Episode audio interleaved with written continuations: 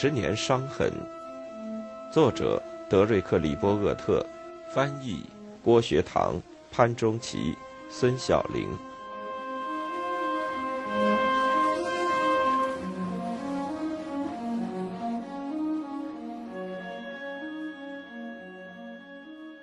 在对美国在越南的苦难经历发表意见的人中，当属优秀的约翰·保罗·范恩。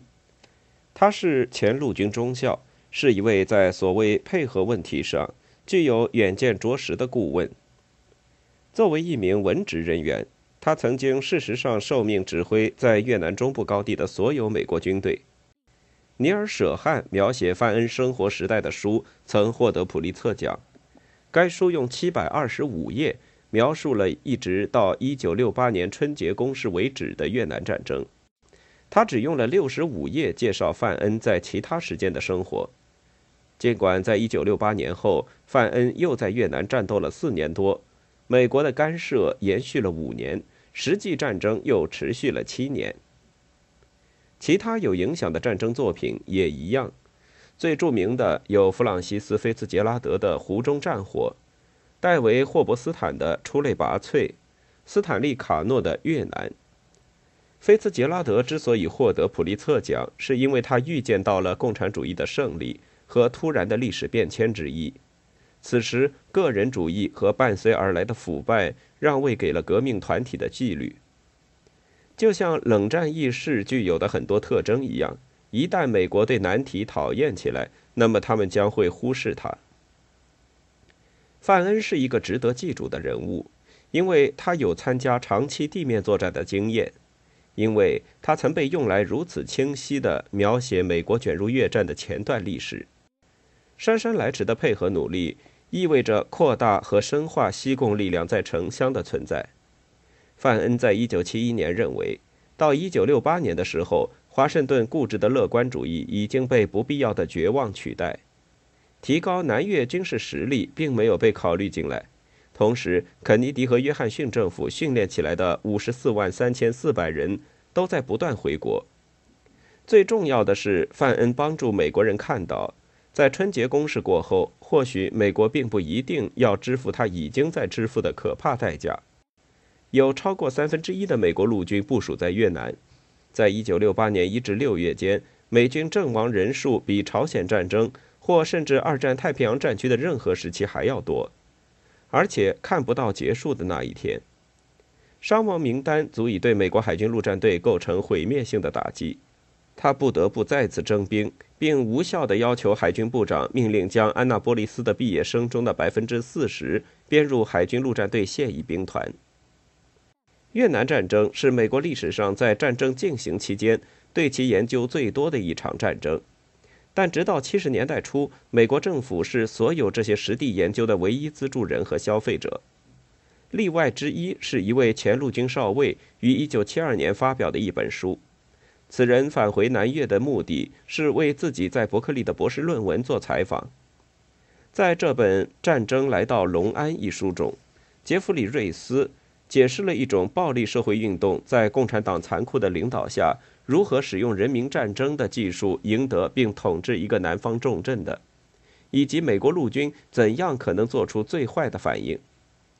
他引用该省美国高级军事顾问。谈到他呼叫炮火和空袭时说的话，尽管我可以让几千美元炮弹从炮管里发射出来，但却很难让几千美元现金从银行里发放出来。一九六八年，南越整个乡村建设预算总计约一百万美元，或者正好是用于袭扰和封锁的炮火开支总和的一半。反过来讲，它只占美国炮火使用总量的百分之十。和美国在隆安的整个军事行动的一小部分，尽管对北越的哪些目标可以打击仍存在着严格的限制，但是美国军队在南越他们试图保护的领土上却又太自由了。一九六八年三月，美国步兵在一个水平极低的少尉的名义指挥下，在美莱大屠杀事件中至少杀害了一百五十名南越男子、妇女和孩子，直到一九六九年底。西摩赫什才得以将这件可恶的事情曝光。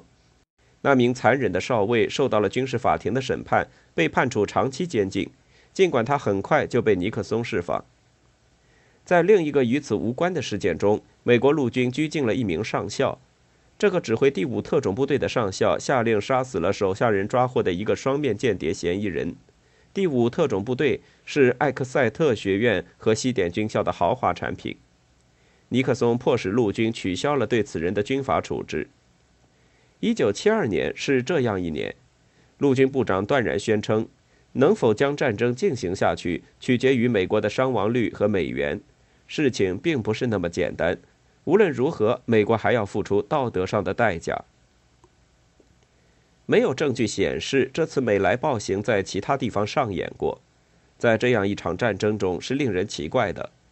据丹尼尔·艾尔斯伯格所说，在美莱待过的人知道那里的情况不同寻常。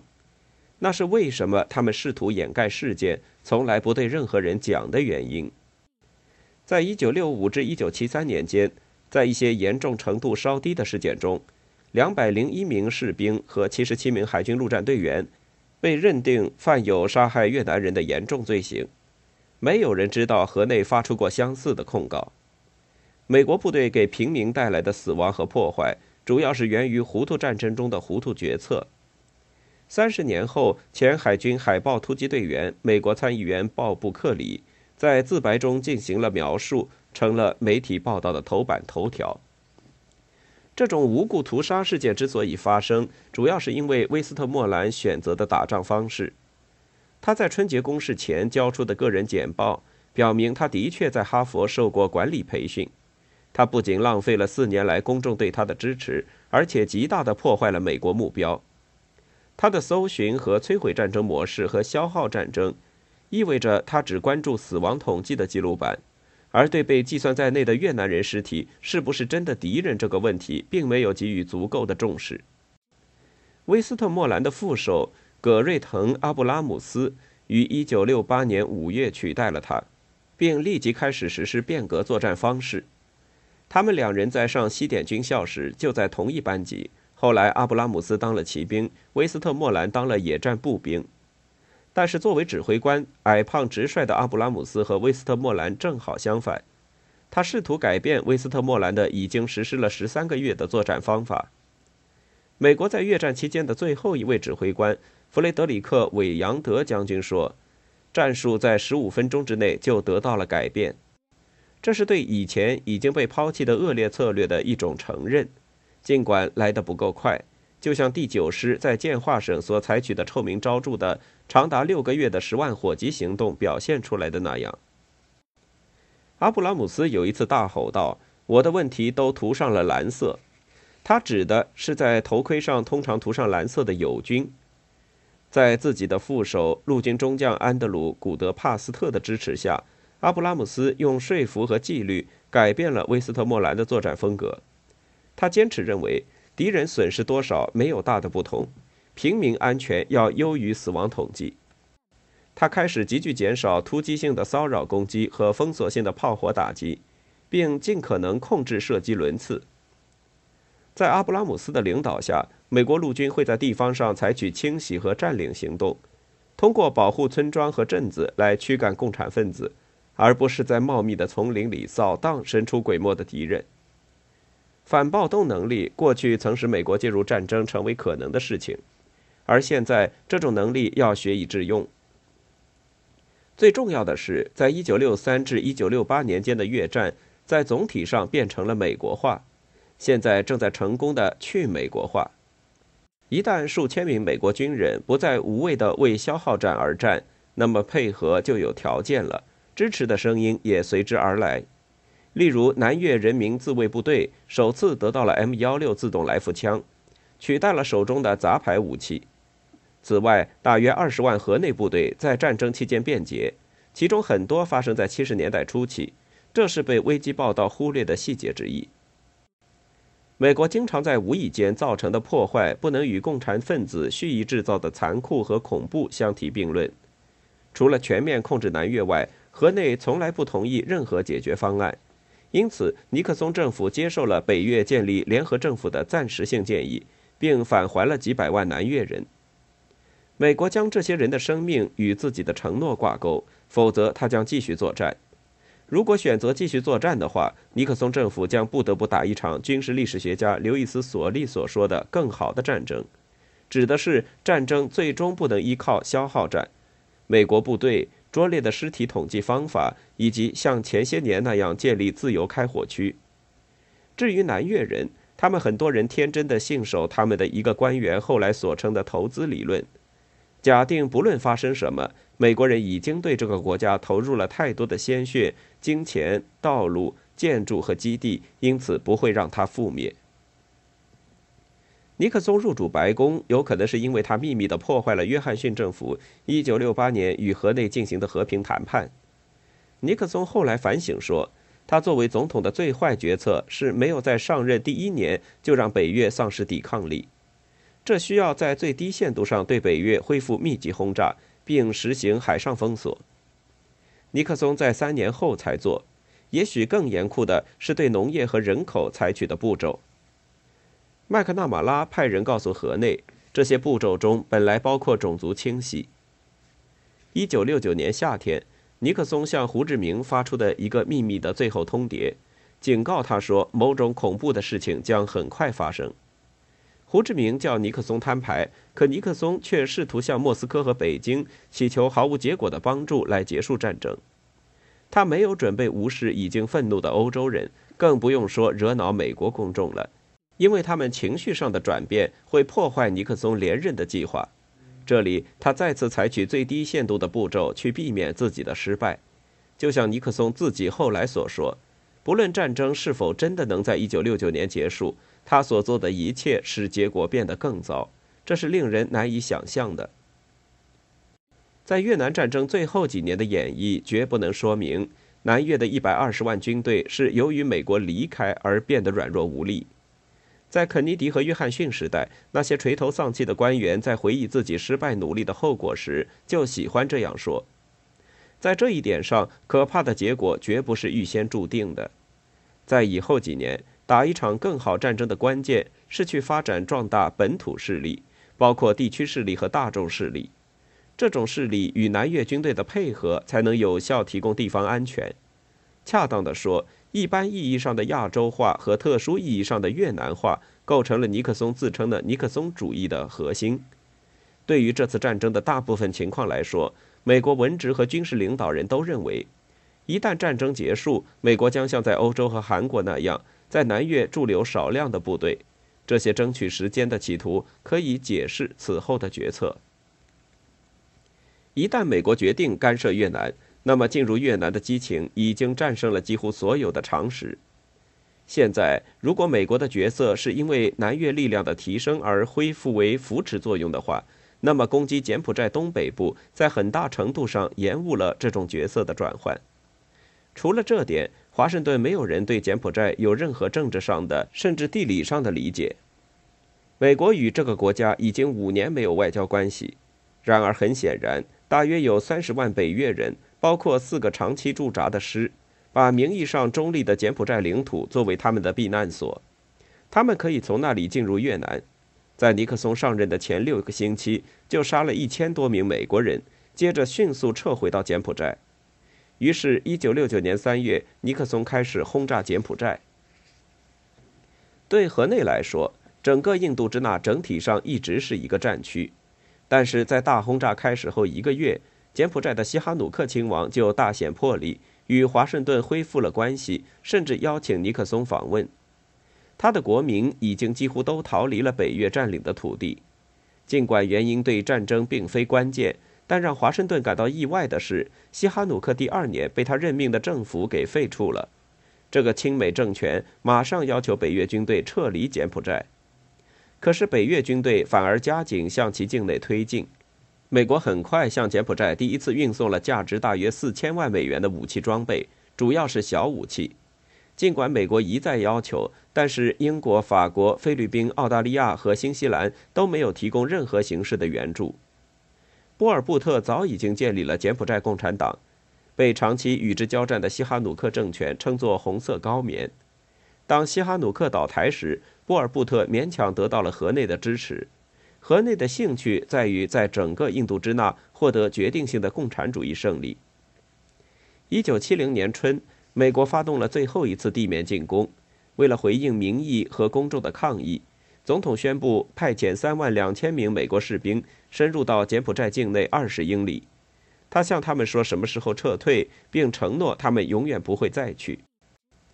阿布拉姆斯认为，这种克制使美国再次丧失了一次机遇。总统发疯似的吹嘘说：“他摧毁了神出鬼没的北约司令部。柬埔寨代表的是最纯粹的尼克松主义。”但重要的是，西贡的军队表现不俗。同时，美国在南越建设其本土力量和推动农村安全的实际工作仍在继续。为帮助柬埔寨新政权赶走北越势力，美国总计花了18.5亿美元，其中大部分是军事援助，又花了几十亿美元试图炸毁胡志明小道。这是一个穿越柬埔寨和老挝边境、布满丛林小路、长达9000英里的交通网。有些人坚持认为，美国破坏了柬埔寨整个国家的稳定，他应为波尔布特的崛起负主要责任，并为随后发生的很多事情负主要责任。一名当事人马上回应说：“这就像把英国轰炸汉堡谴责为大屠杀一样。”尽管河内的袭击仍在继续，并在四年之后实现了全面胜利，但更好战争要求的作战方式或许使美国在1971年取得了胜利。南越是否像有些人长期预期的那样走向胜利，取决于农村和小镇的实际情况，那里才是真正的战场。如果这些地方安全了，那么这个目标能够实现。到1971年，北越士兵的英雄斗志并不能阻止战争向越来越不利于他们的方向发展。例如，那时的隆安实质上已经从共产分子手中解放出来，在有百分之六十人口居住的湄公河三角洲。美国官员可以安然地骑着摩托车在南越的最大省份到处转悠，而这在几年前简直就是自杀行为。西贡可以说成了比美国很多大城市还要安全的地方。由于南越相对稳定，河内并不想参加联合政府。如果“战争”这个词适用于冷战中其他的糊涂胜利，当然适用于韩国。两个美国装甲师在停火二十年后仍驻扎在那里，也适用于西欧，那里驻扎着六个美国装甲师。在此限度内，这场战争美国已经赢了。到一九七二年时，南越力量已经在地面全面作战，尽管河内军队的行动有效地利用了美国的担忧心理。尽管人民战争受挫和越共被击溃，但是北越军队却在缓慢恢复战斗力。他除了直接进攻外，没有别的选择。北越在美国划定界限以外的北越控制区和老挝边境上明目张胆地进行了九个月的军事集结。对此，华盛顿除了进行保护性反击的空袭之外，其他什么也没有做。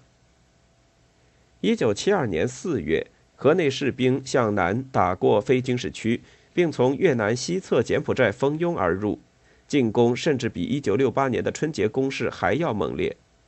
北越相当于二十个师的部队装备上了来自苏联的新式 D 远程大炮和防空武器。苏联顾问在这方面花了两年时间，培训了两万五千人。苏制火箭和大约五百辆坦克给这次攻击提供了强大火力。中国提供的是衣服、食品、弹药和小型武器。十多个星期后，南越部队据守在距西贡西北部六十五英里处的安陆省省会，每天经受着成千上万发炮弹的攻击。美国军队也从来没有经受过这样密集的炮击，这并非偶然，因为所有这些事件正好发生在 SALT 协议将在莫斯科签署的几周之前。既然武器供给数量如此之大，那么，这种规模的攻击就不可能是在苏联最高层没有插手的情况下发生的。这是一次目标明确的常规多点进攻。南越具有的抵抗能力是一个重要的成就。南越是一个能够抵御得到苏联和中国支持的北越强大攻击的美国盟友，当然是在美国空军、海军和后勤的支持下。美国顾问们只对高级层次提供帮助。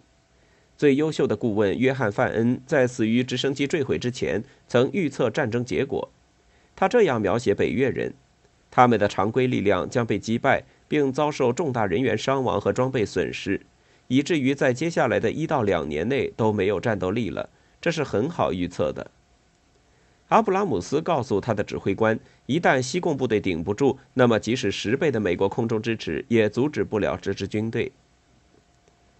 美国已经做到的是学到了让美国人远离世界热点问题的方法。如果没有避免他们的方法的话，这是自1940年以来美国一直渴望得到的。具有讽刺意味的是，美国是在南越，而不是在欧洲或朝鲜，短暂地实现了他长期希望盟友能做到的自我抵抗。本土国士兵得到了美国空军和海军的支持。更好的情况是，美国没有必要像在韩国、中国台湾和好几个北约国家那样，在南越部署美国的核武器。在这个阶段，南越是一个有多党制、媒体相互竞争和土地改革计划大受民众欢迎的民主伙伴。西贡政权是比至少两个北约成员政府选举更干净，更不用说首尔的政权了。但可以肯定，西贡政府也充满了腐败。可是，在这场肮脏的战争中，只有南越精英的腐败规模是特有的，腐败无所不在。据六十年代报道越战的《时代》杂志一位前编辑回忆说，通过以官方兑换率报销开支账单，然后按黑市价支付账单的办法，即使是最优秀的美国记者，其中也有很多给自己加薪几千美元。西贡政府在美国媒体上因腐败而遭到谴责。可这仅仅是这些悲剧岁月中伪善行为的一种表现而已。康纳利迟到的建议在决策上给了尼克松一定的鼓励，尼克松终于决定1972年4月开始轰炸北约。这是在约翰逊决定停止轰炸三年半之后。民意调查显示，美国公众大多数人支持这样做。美国战俘知道，只有最残酷的军事打击才能得到结果。他们回忆说。听到炸弹在河内郊外落下爆炸的声音，兴奋异常。在参谋长联席会议的敦促下，美国政府也终于在北越的主要港口布雷。